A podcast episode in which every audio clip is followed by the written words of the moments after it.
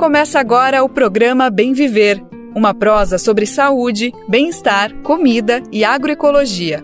Produção Rádio Brasil de Fato.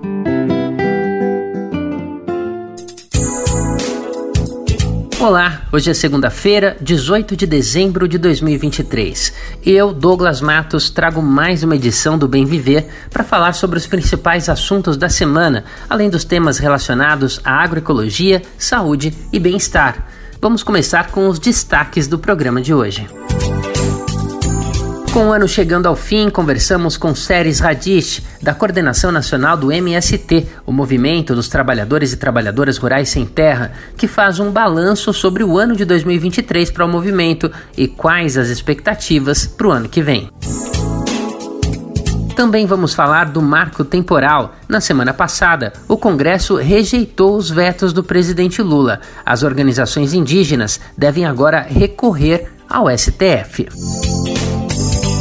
E hoje vamos mostrar como é a agricultura do sagrado, que resgata a ancestralidade e a espiritualidade do povo chucuru no agreste pernambucano.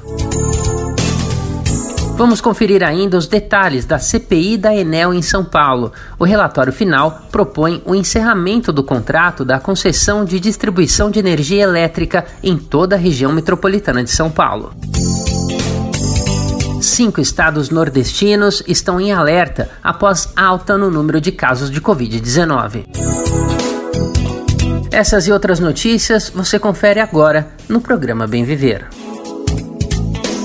E antes de começar de fato o Bem Viver desta segunda, vale lembrar que o programa tem uma nova edição de segunda a sexta, sempre a partir das 11 horas da manhã.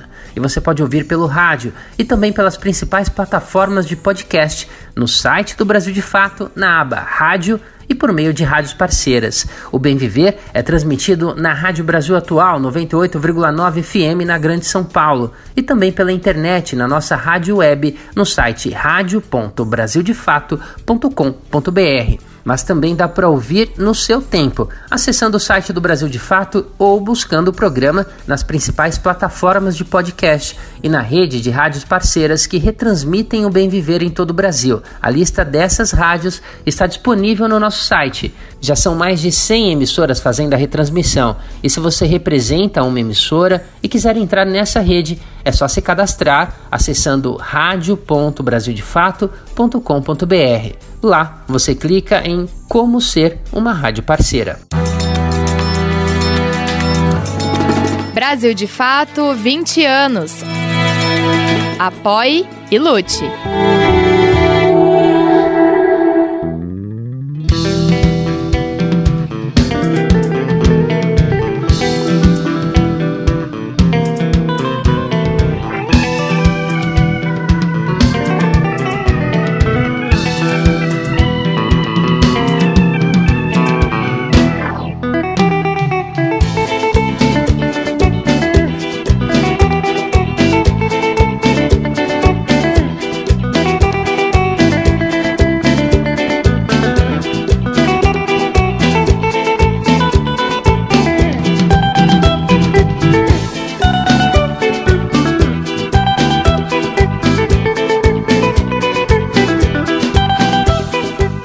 Vamos começar o Bem Viver de hoje no embalo da guitarrada do Mestre Solano, que comemora neste fim de semana 70 anos de carreira.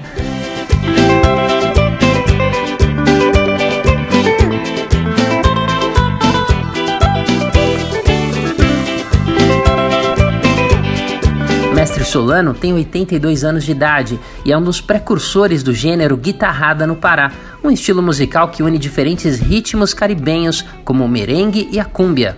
Vamos então ouvir mais um pouco da música do Mestre Solano com O Som da Amazônia.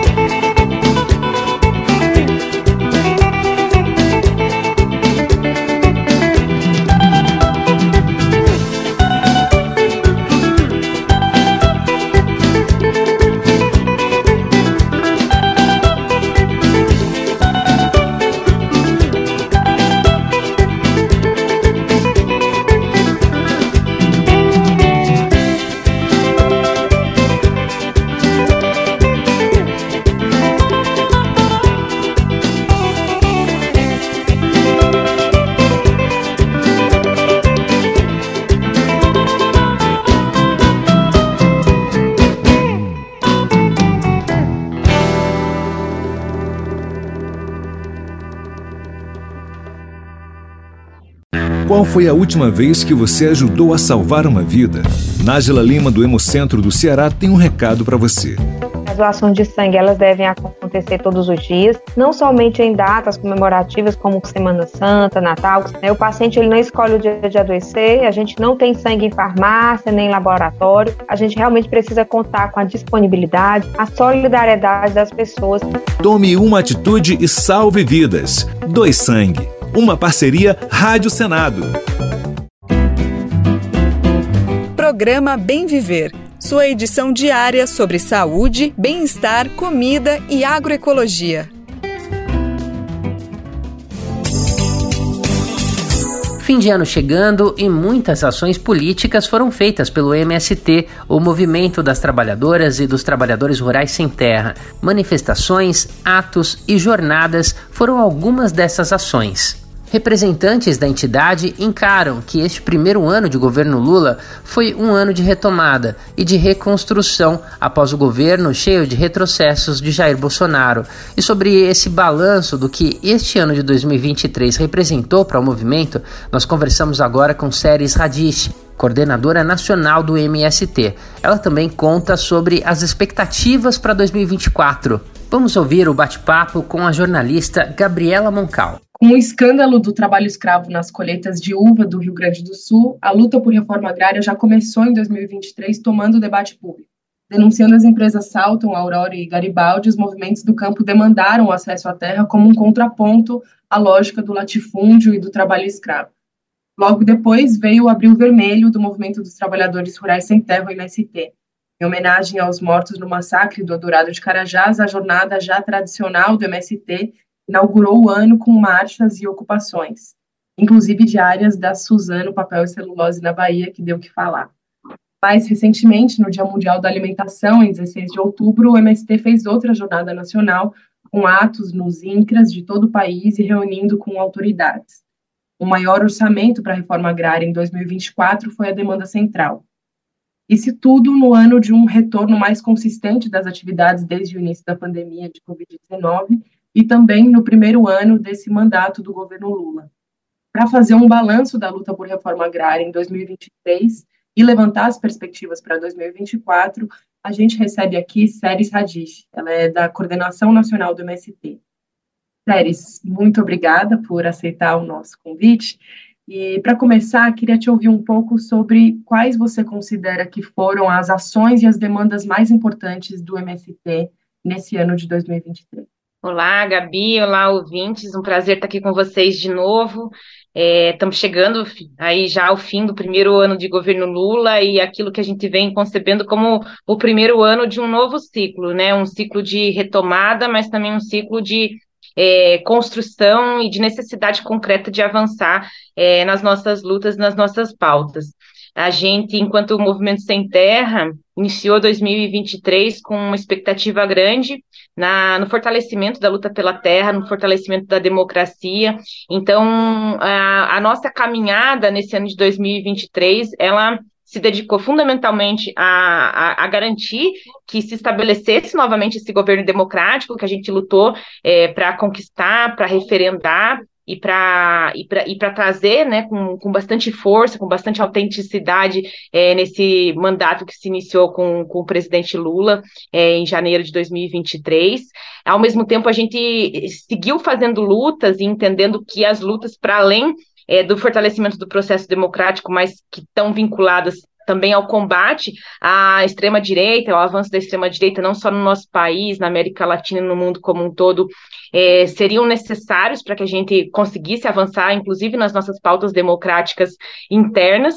E também um terceiro aspecto de, de lutas e de prioridades que a gente teve para esse ano foi o de sim retomar a luta pela reforma agrária popular, pelo fortalecimento dos nossos territórios de reforma agrária já conquistados, então a retomar, a luta pela retomada das políticas públicas para a reforma agrária, para a agricultura familiar e também é, por essa demanda de uma demanda represada que a gente tem em relação à luta pela terra no nosso país. Então, basicamente é, sobre esses três eixos de, de perspectivas e de lutas, a gente organizou é, o nosso calendário de organização, de mobilização nesse ano de 2023. E aí, falando justamente disso que você disse, da demanda represada de luta pela terra no país, queria também te ouvir um pouco, Séries, sobre como que vocês avaliam que as reivindicações do MST foram ou não atendidas por esse primeiro ano do governo Lula. Né? A gente sabe que vocês trouxeram nas jornadas de vocês, principalmente a questão do orçamento para a reforma agrária. Né? Esse ano o governo ficou herdou o orçamento do governo Bolsonaro, mas para o ano que vem existe uma série de, de costuras e de escolhas políticas aí do que, que vai ser priorizado, enfim. O MST, você me corrija se eu estiver errada, né, calcula que são necessários 2,8 bilhões de reais anuais para a reforma agrária é um número que às vezes a gente escuta assim, nossa, 2 bilhões e tal, mas não destoa do orçamento para a reforma agrária de outros governos né, é, anteriores.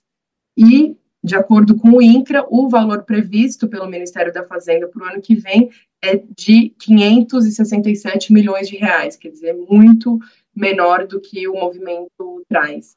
Também a questão do assentamento das famílias. É, em 2023, pelo menos até outubro, o, o INCRA passou o número de que 753 famílias foram assentadas até outubro de 2023, que é também um número muitíssimo menor do que o movimento demanda. Né? O movimento pede, também me corrija aí se tiver errado esse número, mas que 200 mil famílias sejam assentadas é, em áreas da reforma agrária até o fim do governo, né? até o fim do mandato. Então, se você puder falar um pouquinho sobre essas demandas e como que vocês avaliam que elas têm sido recebidas? Então, esse ano foi um ano bastante é, desafiador para todos e todas nós. Primeiro, no sentido de que ele não foi uma simples retomada de governo. E, diferentemente da, das outras vezes que a gente teve a, a, o Partido dos Trabalhadores e governos progressistas é, no comando do nosso país, é, esse ciclo que a gente está vivendo a partir da retomada é, da, da, vitória eleitoral do Lula em 2022, ele representa também essa superação desse processo de golpe, de desmonte do Estado, das políticas públicas e da democracia no nosso país. Então, um, um, por, por um bom período, aí a gente poderia dizer que pelo menos durante os primeiros três meses do governo Lula, a gente entendeu que foi um momento de se compreender novamente nessa posição, nessa condição de governo, nessa condição de se relacionar com o Estado, e mais do que isso, de entender quais eram os limites que esse Estado, que outrora já existiam, como que eles tinham se transfigurado ao longo desse processo de golpe. É, digo isso porque é, esses anos que a gente viveu de retrocesso do, da democracia no, no Brasil, eles é, tiveram impactos muito diretos em relação à estrutura do Estado, ao desmonte das políticas públicas, mas ao desmonte da estrutura efetiva é, da, do funcionalismo público e da organização é, da, das políticas, do funcionamento da política por dentro. Isso limitou efetivamente não só o orçamento, mas o, o funcionamento do Estado brasileiro. Então, esses primeiros meses de governo eles foram desafiadores nesse sentido, é, de que a gente, é, de, de que é, a gente teve que é, não só entender que um, um, orçamento infinitamente menor destinado à reforma agrária e agricultura familiar seria o desafio de enfrentar 2023, mas as próprias normas, as regulações eh, e o formato como se apresentou o Estado nesse novo período de governo Lula eh, implicaria aí em, em, impactos diretos também ao funcionamento e à resolução da pauta da reforma agrária. É desde, é, porém, desde a nossas primeiras jornadas de luta em março, com a Jornada Nacional de Luta das Mulheres, em abril, em julho, é, durante todo o ano a gente fez várias jornadas de luta, seguimos fazendo luta em outubro, agora em dezembro estamos preparando mais uma vez o, o Natal Sem Fome, que também é uma forma de dialogar com a sociedade sobre é, é esse tema da produção de alimentos saudáveis e a demanda concreta da reforma agrária. É, a gente veio apresentando uma pauta concreta ao governo, que diz respeito, como eu disse antes, é, a, a essa pauta represada do assentamento de hoje, quase 70 mil famílias que seguem nos acampamentos de reforma agrária, aguardando a regularização é, da, da, desses territórios, mas também da retomada de políticas públicas que fortalecem aqueles territórios de reforma agrária já existentes, que hoje são mais de 500 mil famílias assentadas em todo o Brasil. Então, essas políticas públicas, que ao nosso modo de ver, são investimentos do Estado brasileiro, portanto, quando a gente fala em 2 bilhões e 800, a gente está falando em investimento que o Estado brasileiro faz para fortalecer a nossa economia, a nossa democracia, a nossa justiça social, a produção de alimentos, é, é, ela está hoje muito, muito aquém daquilo que o governo tem como orçamento mas também como prioridades. Então, se de um lado a gente olha um orçamento herdado do governo anterior, que era infinitamente menor às nossas demandas, mas em alguma medida óbvio, porque o governo anterior não tinha compromisso social, não tinha compromisso com a reforma agrária com, e com a agricultura familiar, de outro lado, também nos preocupa não só não termos avançado efetivamente nesse ano de 2023 com o orçamento que tínhamos, inclusive parte desse orçamento foi é, suplementado né, ao longo do ano com, com as lutas e com as negociações que o governo é, né, e, e, os movimentos foram capazes de, de pressionar para conseguir aumentar, mas nos preocupa olhar já para 2024, entendendo que no próximo orçamento isso tampouco está contemplado. Vou dar um exemplo para você, Gabi, você falou da, do assentamento das famílias, é, esse acho que é um exemplo bastante é, emblemático para nós e que nos preocupa. De fato, está muito aquém. O governo anunciou 5 mil, 6 mil, 7 mil famílias que seriam assentadas agora até o final do ano, chega a, a, a um número infinitamente menor, né, menos de mil famílias que efetivamente foram assentadas em 2023, olhando para um passivo de 65 mil famílias, e a gente olha para um orçamento da frente, ali para o ano que vem, de pouco mais de 560 milhões milhões, que a gente sabe que é, não vai dar conta dessa demanda. Uma outra questão, que também a gente assume como uma prioridade não só para o governo, mas uma prioridade nossa, enquanto MST, que é o combate à fome, a gente olhar o que foi o orçamento destinado só ao PAA, olhando é, o orçamento pela Conab. Né? Então, o governo herda do governo anterior um orçamento de pouco mais de 2 milhões de reais, 2 milhões e 300 mil reais do governo passado, faz é, um, um, exercício de ter uma suplementação orçamentária para esse ano de 2023, que alcançou aí os 500 milhões, que era um pouco menos da metade da demanda apresentada de projetos das organizações, das entidades para poder é, executar os projetos de PA para esse ano de 2023, mas, ao mesmo tempo, sequer conseguiu executar agora, esse dado é recente, de dezembro agora de 2023, sequer conseguiu chegar à execução de metade desse orçamento. Então, na verdade, foi 51% do orçamento que hoje, para 2023, existia, que o PA efetivamente conseguiu executar. Então, esse descompasso entre a demanda, o ter, o buscar, o conquistar e o efetivar, a gente vai precisar resolver é, logo, porque é, é, mais do que número e é mais do que política, é uma questão concreta. Quando a gente fala em PA, a gente está falando em alimento e a gente está falando em resolver um problema concreto que é a fome. Então, nos preocupa esse descompasso que tem havido entre a política, o orçamento e a efetivação é, disso, na, não só na nossa pauta, mas na pauta do povo brasileiro como um todo. E para terminar as séries, mas também seguindo assim né, essa mesma prosa, é, queria ouvir o que, que vocês planejam para 2024. Então, justamente nesse cenário, né, que você descreveu tão bem, como é que o movimento, os movimentos populares pretendem não só pressionar, né, para que essas demandas sejam de fato atendidas e que se acabe esse descompasso ou que diminua esse descompasso, mas também o, o MST, que inclusive no ano que vem completa seus 40 anos, é um desses movimentos que justamente é, acho que ocupar ocupar terras que não cumprem sua função social, produzir ali, fazer o alimento, e, é, independentemente ou para pressionar que as políticas aconteçam, né, é uma coisa também do não esperamos para fazer a coisa acontecer, né? Se tem pessoas sem terra e terra que não cumpre sua função social, então a gente vai ocupar e a gente vai é, produzir alimento, a gente vai matar a fome e é isso, né? Então eu queria escutar quais são as prioridades do MST para o ano que vem, tanto no sentido de ações quanto de pauta. Não sei se vocês têm uma reivindicação central, gente vai dar o foco nisso e tal. É, e o que vocês pretendem também fazer para celebrar os 40 anos, dos mais importantes movimentos da América Latina. Sim, o ano que vem é um ano muito emblemático para nós. Em janeiro de 2024, a gente vai completar 40 anos de história, caminhada, e ainda que pareça muito, porque vamos nos transformar efetivamente no movimento social mais longevo da história do, do, do Brasil na luta pela terra, mas ao mesmo tempo isso para nós significa, do ponto de vista da história da luta pela terra e da e da efetivação né, dessa justiça é, da, da, da, questão agrária no nosso país pouco tempo. Então a gente entende que a gente está chegando num, num, final de um ciclo que vai apontar para um ciclo ainda muito maior de lutas e de caminhadas, que é seguir fazendo a luta pela terra, a, o fortalecimento do nosso projeto de reforma agrária popular e o fortalecimento do nosso projeto que a gente apresenta para o campo e para a sociedade brasileira. Então, nós, enquanto organização social, temos entendido que o nosso papel será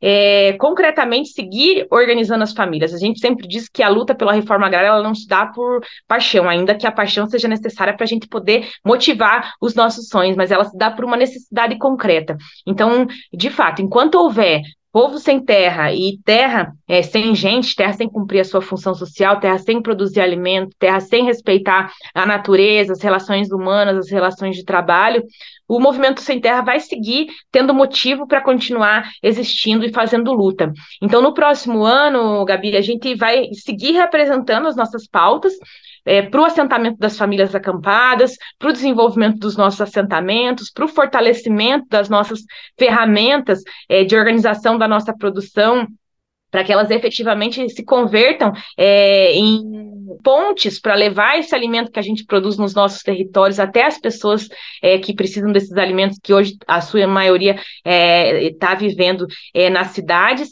e, e seguir reafirmando esse nosso compromisso com a democracia, com um projeto popular e soberano para o Brasil.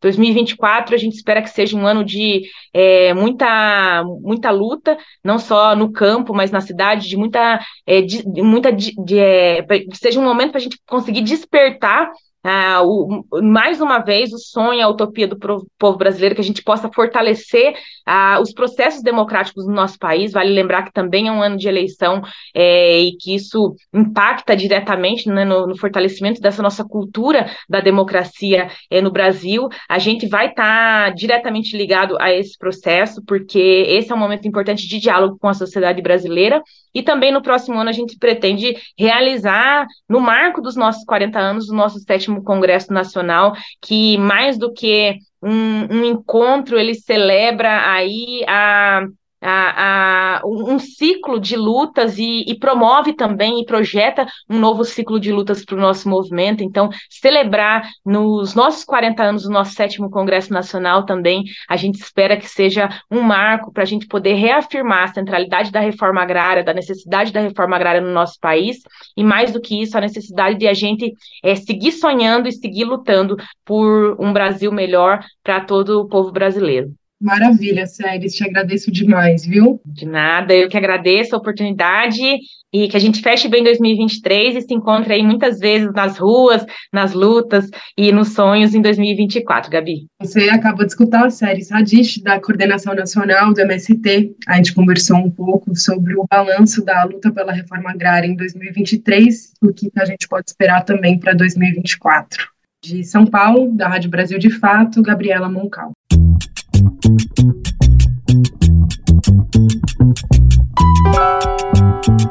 Oi, pessoal. Eu sou Rosana Fernandes, da Coordenação Política Pedagógica da Escola Nacional Florestan Fernandes. E hoje eu tenho um convite especial para você. A Escola Nacional Florestan Fernandes precisa do seu apoio para continuar promovendo a formação política da classe trabalhadora.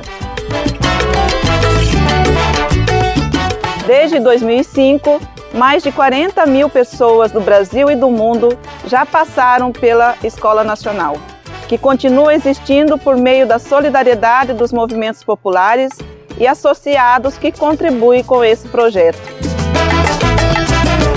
Conheça o trabalho e seja um amigo da Escola Nacional Florestan Fernandes. Acesse www.amigosenff.org.br e saiba mais.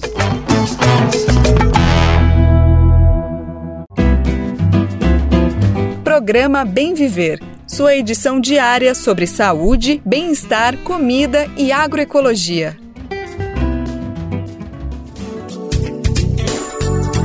E agora vamos repercutir a decisão do Congresso Nacional que desconsiderou os vetos do presidente Lula ao marco temporal. Vale lembrar que a tese do marco temporal também já foi considerada inconstitucional pelo Supremo.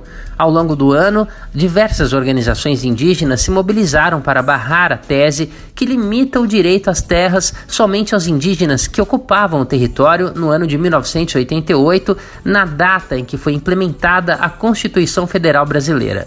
As entidades indígenas repudiaram a decisão e informaram que vão recorrer ao STF, o Supremo Tribunal Federal. Vamos ouvir mais detalhes na reportagem de Carolina Oliveira. O Congresso Nacional rejeitou nesta quinta-feira o veto feito pelo presidente Lula ao dispositivo que estabelece um marco temporal para a demarcação de terras indígenas no país. Entre os deputados, foram 321 votos contrários ao veto e 137 votos favoráveis. Já entre os senadores, foram 53 contrários e apenas 19 a favor. Agora, os trechos que tinham sido vetados serão incorporados à Lei 14.701-23, que estabelece o marco temporal no país. Diante da derrubada dos vetos, há uma expectativa de que as entidades que representam movimentos indígenas entrem com uma ADI, uma ação direta de inconstitucionalidade no STF, o Supremo Tribunal Federal, já nos próximos dias contra a legislação. A deputada federal Célia Chacriabá e outros parlamentares da base do governo destacaram que a tese já foi declarada inconstitucional pela Suprema Corte no final de outubro, Nove dos onze ministros deram razão aos povos indígenas ao reconhecerem que a Constituição não prevê um critério de tempo para validar as demarcações. Os únicos votos favoráveis ao marco temporal foram os dos dois integrantes da corte indicados pelo ex-presidente Jair Bolsonaro, Nunes Marques e André Mendonça. No final de setembro, os parlamentares aprovaram a tese que limita o direito às terras somente aos indígenas que estavam ocupando o território requisitado na data em que foi implementada a Constituição Federal, ou seja, no dia 5 de outubro de 1988. Em 20 de outubro deste ano, Lula sancionou o projeto com um total de 34 vetos. Os congressistas, no entanto, mantiveram alguns trechos da legislação, como a parte que dava ao governo federal a possibilidade de tomar uma terra indígena para destiná-la a fins de interesse público e reforma agrária. Outro ponto foi o não contato com indígenas isolados. Antes, os congressistas tinham decidido que o Estado pode fazer esse tipo de contato.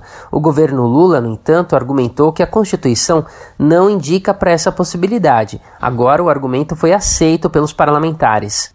Os deputados e senadores em sessão conjunta também respeitaram o veto do presidente Lula à possibilidade de plantação de alimentos transgênicos em áreas de conservação ambiental. A tese do marco temporal em si, que não teve acordo entre os congressistas, deve ser votada em separado. O veto à indenização para proprietários de terras consideradas indígenas no processo de demarcação de territórios também foi mantido.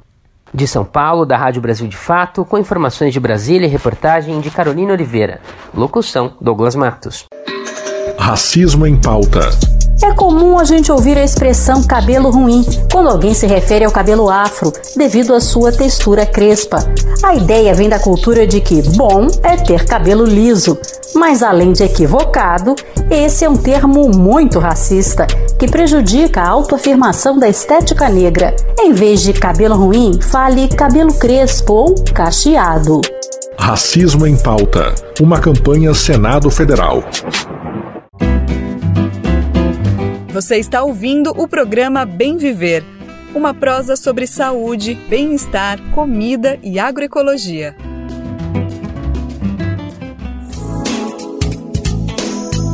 E mudando um pouco de assunto, vamos falar agora da chamada agricultura do sagrado.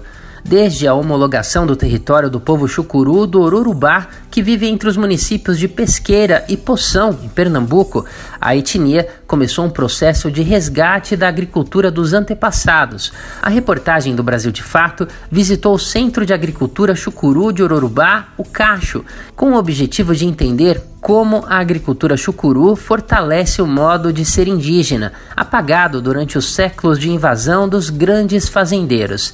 Acompanhe na de Pedro Estropaçolas, no quadro Momento Agroecológico do Brasil de Fato.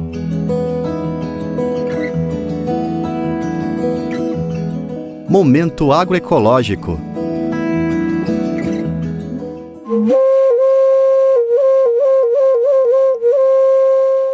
Iré Chucuru é uma das sementes guardiãs do povo indígena Chucuru de Ororubá, no agreste de Pernambuco. O trabalho que a gente faz é a regeneração pelo caminhar. Eu caminho, aprendo, ensino, e ao, ao aprender eu estou ensinando, né, a gente chama de, de uma metodologia de envolvimento comunitário. Então a minha metodologia é caminhar para a pedra, conversar com o olho d'água e ver passarinho cantar. O ver no sentido de escutar, né? Eu, usa o verbo ver. Tu viu, tu escutando, né? E aí quando você escuta, aí você começa a aprimorar essa cultura de sutileza, de você ser corpo, membrana no mundo. O território Chucuru está localizado entre os municípios de Pesqueira e Poção, a cerca de 200 quilômetros da capital Recife. São 25 aldeias e aproximadamente 10 mil pessoas que resgatam no dia a dia um sentido de bem viver em que gerações não se separam do meio ambiente. É o que explica o professor Edgar Chucuru. O território ele tinha 281 é, fazendeiros, né, invasores, poceiros, e esses 281 fazendeiros tinha deles que tinham várias fazendas, cinco, seis fazendas aqui dentro do território. O nosso povo, o povo Chucuru, apenas entrava nessas fazendas, né, inclusive nesse espaço, apenas para trabalhar, apenas para ser mão de obra. Né. Então eram fazendas que eram fechadas e os indígenas que entravam só entravam simplesmente para trabalhar. Né? Então, depois do processo de reconquista, as fazendas foram, foram mudou, a fazenda passou a ser aldeia, né? E essas aldeias têm espaços de produções é, que são familiares e, e tem espaços que são de produções coletivas e que o espaço está aberto. Hoje nós circulamos em todo o território, né? A retomada da agricultura sagrada, modo de vida do povo chucuru, tem como local de poder o Centro de Agricultura Chucuru de Ororubá, o Cacho, composto por estruturas como a Casa de Sementes Mãe Zenilda, a Barraca do Bem Viver, o território sagrado da Boa Vista, além de área de sistema agroflorestal e roçado agroalimentar. Edgar conta do trabalho feito nos espaços nós temos dois espaços, né? um espaço de 10 hectares, onde durante 30 anos foi um espaço apenas de criação de gado e a monocultura do capim. Né? Então esse espaço nós estamos é, regenerando a partir das plantas nativas, mas também diversificando com várias outras espécies de plantas frutíferas, medicinais, ornamentais e deixando a natureza é, evoluir espontaneamente. Né? A partir de saberes ancestrais indígenas e de uma ciência sustentável, o Cacho possui cinco proibições para que a regeneração do território de 27 mil hectares seja efetivada. Como explica Irã Chuguru. O gado, a caça recreativa, pega de passarinho, a queima, o desmatamento. E quer dizer que a gente vai viver assim? Não. O que eu quero dizer é que a gente não precisa viver como os nossos invasores colonizadores. João Batista Alves, há 12 anos, faz parte do Mutirão do Bem Viver. Ele conta como vem sendo feito o processo regenerativo no território, que se iniciou com o processo de retomada da terra Chucuru, liderado pelo cacique Chicão, ou Mandaru, nos anos 1990. Antes da liberação da terra, nós Chucuru, nós era uma semente que estava adormecendo. Graças a Deus, o empenho da luta e da inteligência de Chicão, essas sementes se germinaram para ficar e multiplicar. E hoje nós temos o nosso espaço aqui, com muita luta, fé e respeito às nossas florestas, apesar que foram muito devasadas pelo latifundiário. No manejo e na produção do povo chucuru, há uma relação constante da agricultura do sagrado com a observação dos sinais da natureza, de resgate da ancestralidade e de contato com os encantos. Irã sintetiza o sentido do trabalho e da agroecologia chucuru. Pra gente, quem vem da cultura do encantamento sente a falta, a ausência do encantamento. Né? E a agricultura ela pode se encantar. Eu acho que ela deve se encantar. Não necessariamente se encantar com os encantados de Ororubá, com os encantados Capinauá, Pipipã, enfim. Se encantar com a própria vida. Né, de, de você aflorar essa coisa da amorosidade, da efetividade, né, de você, cara, você apaixonar pra pedra, velho. E não vai, de, e não vai deixar de fazer ciência ocidental. Né? Mas o que não pode é, é essa ciência ela, ela, ela, ela trazer essa, essa frieza, né? essa brutaleza, né? não vou dizer nem fortaleza, porque a pedra é, é sutil. De Pesqueira para a Rádio Brasil de Fato, Pedro Estropaçolas.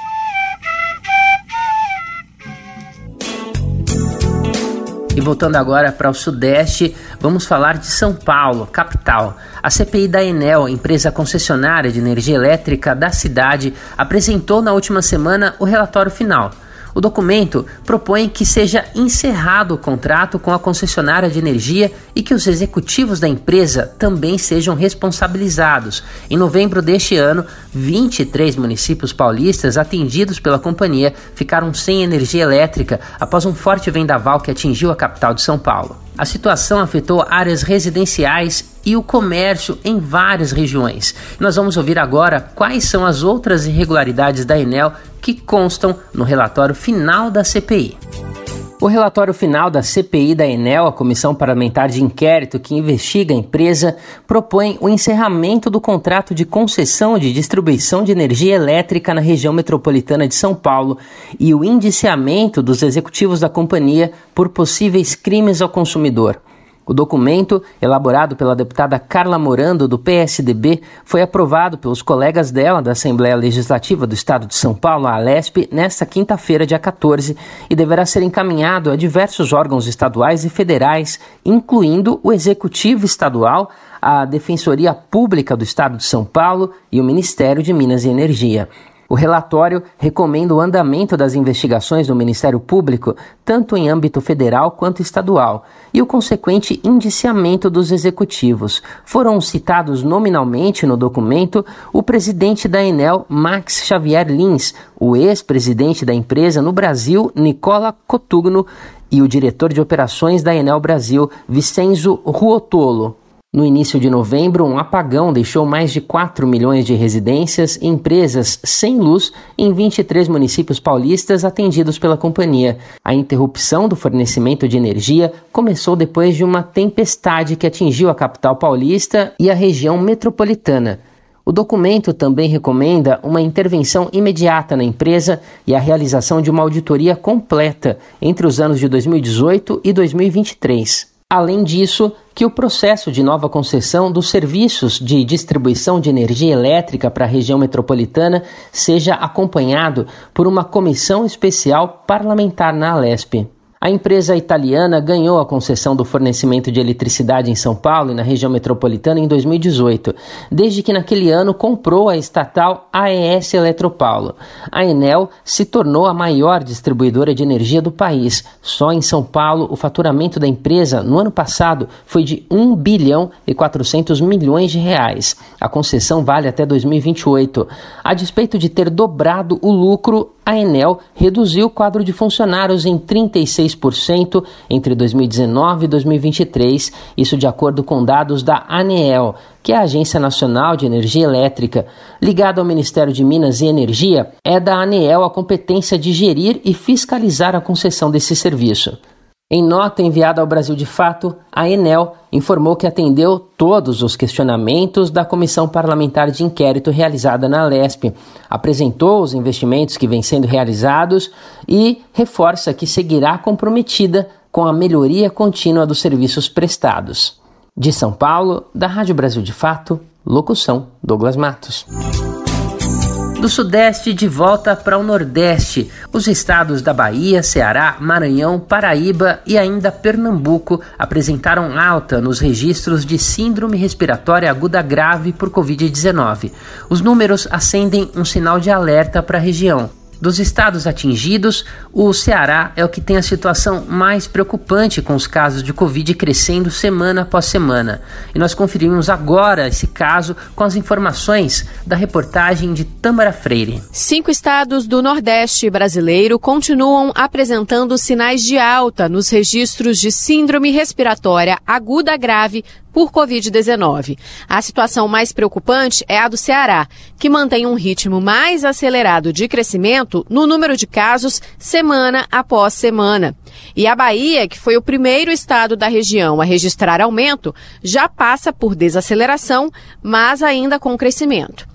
Além disso, Maranhão, Paraíba e Pernambuco ainda sinalizam aumento de casos no curto e no longo prazo, principalmente entre pessoas mais velhas. De maneira geral, de acordo com o coordenador da ferramenta Infogripe da Fiocruz, Marcelo Gomes, nas últimas oito semanas, as hospitalizações e mortes têm mantido o padrão típico. Maior risco nos extremos da faixa etária, né? Então, crianças pequenas e é, adultos né, em idade mais avançada, a partir ali de 65 anos de idade. Por isso que a gente continua né, fazendo aquela comemoração, especialmente dos grupos de risco, para se manterem vacinados, comprometidos, enfim. Então é, é, é fundamental que a gente esteja em dia com a vacina para manter a nossa proteção o mais elevado o possível. O Infogripe alerta também para cinco estados com tendência de aumento no longo prazo de casos provocados por diversas infecções virais. São eles: Acre, Espírito Santo, Mato Grosso, Piauí e Rondônia.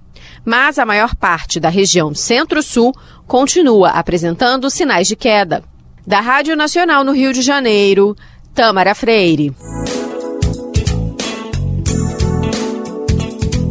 E a governadora do Rio Grande do Norte, Fátima Bezerra, é a primeira mulher a presidir o Consórcio Interestadual de Desenvolvimento Sustentável do Nordeste.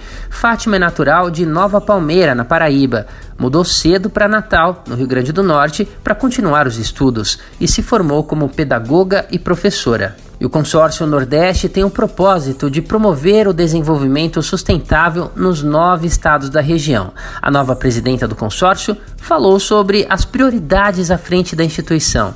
A posse de Fátima Bezerra está prevista para janeiro de 2024 e nós vamos saber mais na reportagem de Madison Euler, da Rádio Nacional. A governadora do Rio Grande do Norte, Fátima Bezerra, foi eleita por unanimidade como nova presidente do consórcio interestadual de desenvolvimento sustentável do Nordeste durante reunião realizada nesta quarta-feira no Instituto Ricardo Brenan, em Recife, Pernambuco. Pernambuco.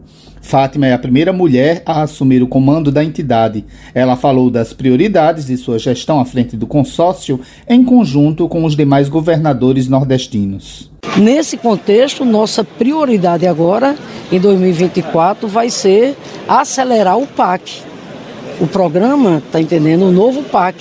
Só para o Nordeste é, estão destinados uma carteira da ordem de 700 bilhões de reais, porque nós estamos falando de investimento de estradas, a infraestrutura viária, com duplicação de estradas do Rio Grande do Norte a todos os estados que compõem o Nordeste. Nós estamos falando é, de investimentos é, na área da segurança hídrica, consolidar o São Francisco, fundamental a governadora Potiguar também destacou o planejamento conjunto do Nordeste, através do consórcio, no avanço dos investimentos em energias renováveis. O Nordeste está no centro dessa agenda da transição energética, com um potencial imenso. Afinal de contas, a região é líder de produção de energia eólica a nível nacional e agora também é preparado o Nordeste para adentrar né, na offshore, que é exatamente a energia no mar. Para tanto, o compromisso do governo federal é, de é, expandir as chamadas linhas de transmissão, para que o Nordeste possa concretizar cerca de 140 bilhões, que são projetos já contratados na expansão das energias renováveis na nossa região. O Consórcio Nordeste foi criado em 2019 para ser o um instrumento jurídico, político e econômico de integração dos nove estados da região e busca atrair investimentos, alavancar projetos, realizar compras conjuntas e implementar políticas públicas de interesse coletivo das nove federações inclusive em nível internacional. A posse de Fátima Bezerra na presidência está prevista para fevereiro do próximo ano. Quem chefia a entidade desde dezembro do ano passado é o governador da Paraíba, João Azevedo. Da Rádio Nacional em São Luís, Madison Euler. O trabalho infantil prejudica o desenvolvimento integral e sadio de crianças e adolescentes e pode causar acidentes graves e até fatais. Você sabia que o trabalho infantil nas ruas é considerado uma das piores formas de trabalho infantil porque expõe crianças e adolescentes a situações degradantes e de extremo perigo, a exemplo da cooptação para o uso e tráfico de drogas e para a exploração sexual? O melhor presente para qualquer criança é a garantia de uma infância plena. Denuncie o trabalho infantil. Disque 100, Ministério Público do Trabalho. Programa Bem Viver. Sua edição diária sobre saúde, bem-estar, comida e agroecologia.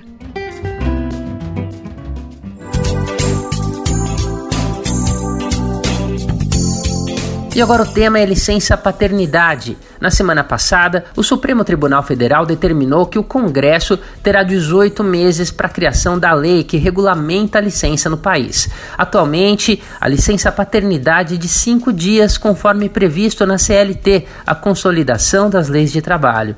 A ideia é que a licença paternidade seja de no mínimo 30 dias, para que o pai possa ajudar a mãe e os filhos durante os primeiros dias de vida do recém-nascido. Pediatras e organizações da sociedade civil são favoráveis à garantia legal dessa licença no país.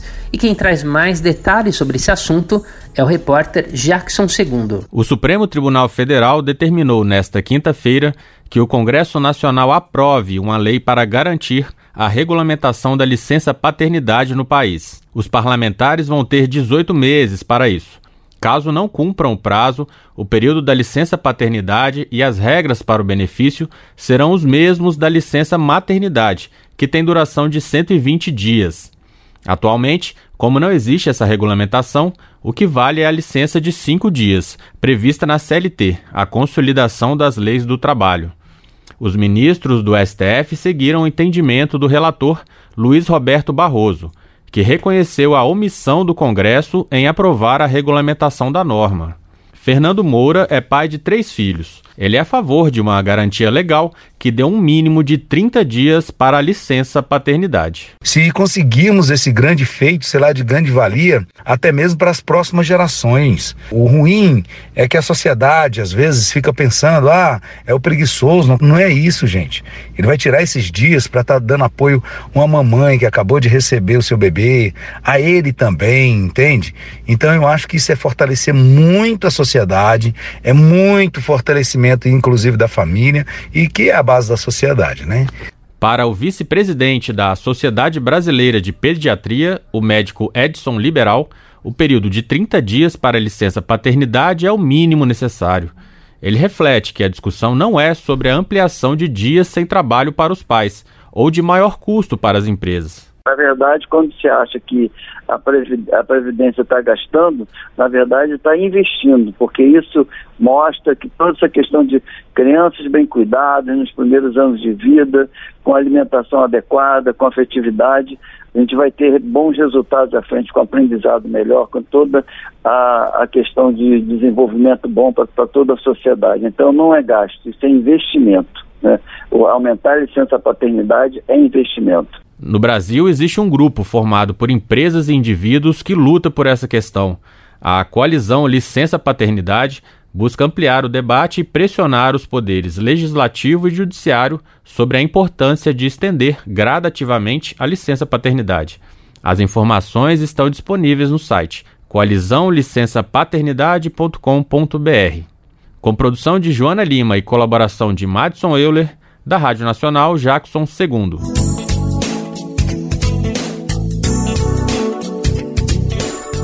E agora o assunto é política. No fim da semana passada, a Procuradoria Regional Eleitoral do Paraná publicou um parecer favorável à cassação de Sérgio Moro, senador do União Brasil do Paraná. Segundo o documento, ele cometeu abuso de poder econômico durante a pré-campanha eleitoral de 2022. Vamos ouvir na reportagem. A Procuradoria Regional Eleitoral do Paraná publicou nesta quinta-feira um parecer favorável à cassação do mandato do senador Sérgio Moro, do União Brasil, e à inelegibilidade do ex-juiz. A chapa do senador foi acusada de Caixa 2, utilização indevida de meios de comunicação social e abuso de poder econômico, isso durante a pré-campanha eleitoral de 2022. Ao todo, foram duas ações de investigação judicial eleitoral protocoladas pelo PL e pela Federação Brasil da Esperança, que envolve PT, PCdoB e PV. No parecer emitido nesta quinta, os procuradores Marcelo Godoy e Heloísa Helena Machado descartaram as acusações de uso indevido de comunicação social e de Caixa 2, mas mantiveram a acusação de abuso do poder econômico. Moro teria gastado ao menos 2 milhões de reais durante a pré-campanha, a partir de investimentos realizados em conjunto com o Podemos e o União Brasil. O relatório aponta ainda que os gastos feitos por Moro representam 110% 100% das despesas totais feitas por todos os candidatos do Paraná ao Senado. Outro fator que pesa contra Moro é o chamado downgrade, considerado ilícito de acordo com o parecer. Os procuradores também entenderam que a pré-campanha do ex-juiz estava primeiramente focada na corrida presidencial. Depois, Moro teria direcionado essa campanha para o Senado. Em nota à imprensa, a defesa de Moro, por meio do advogado Gustavo Guedes, afirmou que discorda do parecer, mas respeita a decisão. Ele escreveu, abre aspas, a improcedência acontecerá, fecha aspas.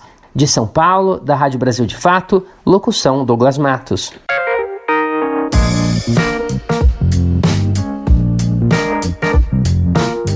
Oi, pessoal. Eu sou Rosana Fernandes, da Coordenação Política Pedagógica da Escola Nacional Florestan Fernandes. E hoje eu tenho um convite especial para você. A Escola Nacional Florestan Fernandes precisa do seu apoio para continuar promovendo a formação política da classe trabalhadora. Desde 2005, mais de 40 mil pessoas do Brasil e do mundo já passaram pela Escola Nacional, que continua existindo por meio da solidariedade dos movimentos populares e associados que contribuem com esse projeto. Conheça o trabalho e seja um amigo da Escola Nacional Florestan Fernandes. Acesse www.amigosenff.org.br e saiba mais.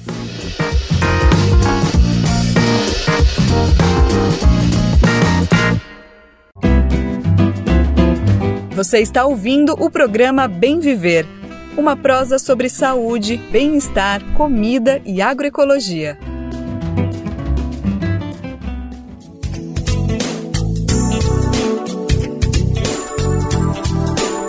E no contexto político internacional, nós acompanhamos a tensão territorial entre a Venezuela e a Guiana nos últimos meses por conta do território de Essequibo.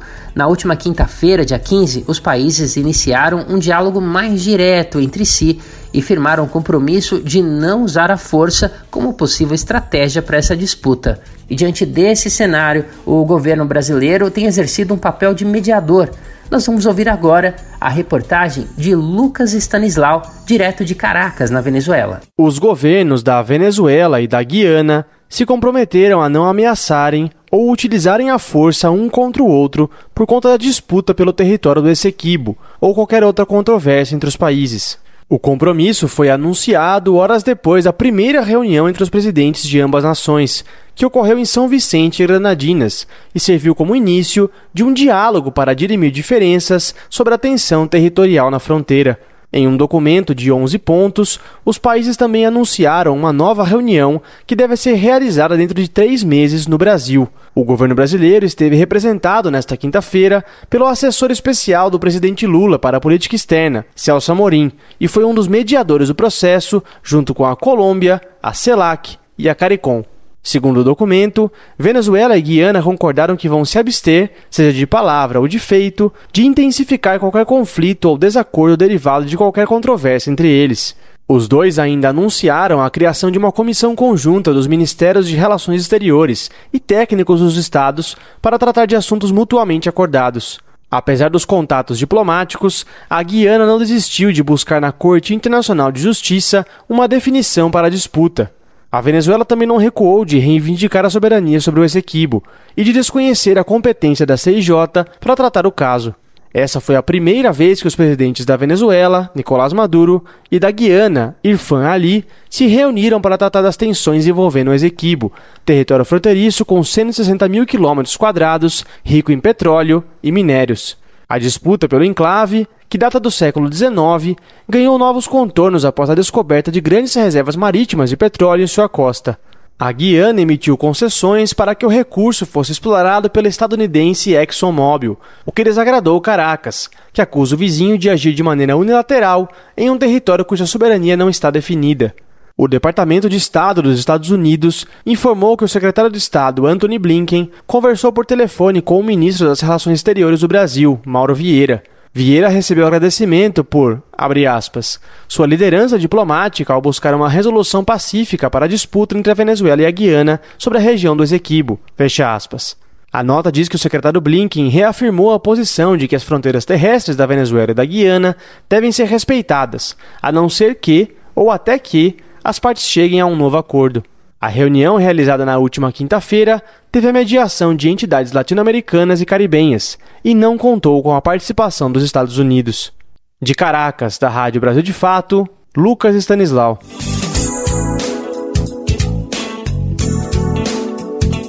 Por hoje, o programa Bem Viver fica por aqui. Um ótimo começo de semana para todos nós. E eu lembro que nós temos também um encontro marcado amanhã a partir das 11 horas da manhã.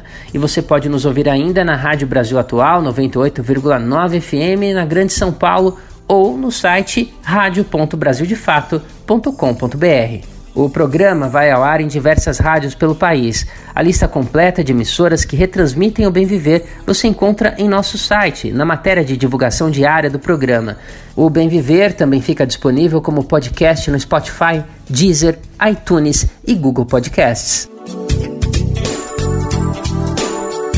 A apresentação do programa de hoje foi comigo, Douglas Matos. Roteiro, edição e produção de Douglas Matos, Denise Salomão e Anderson Almeida. Trabalhos técnicos de André Paroche e Adilson Oliveira.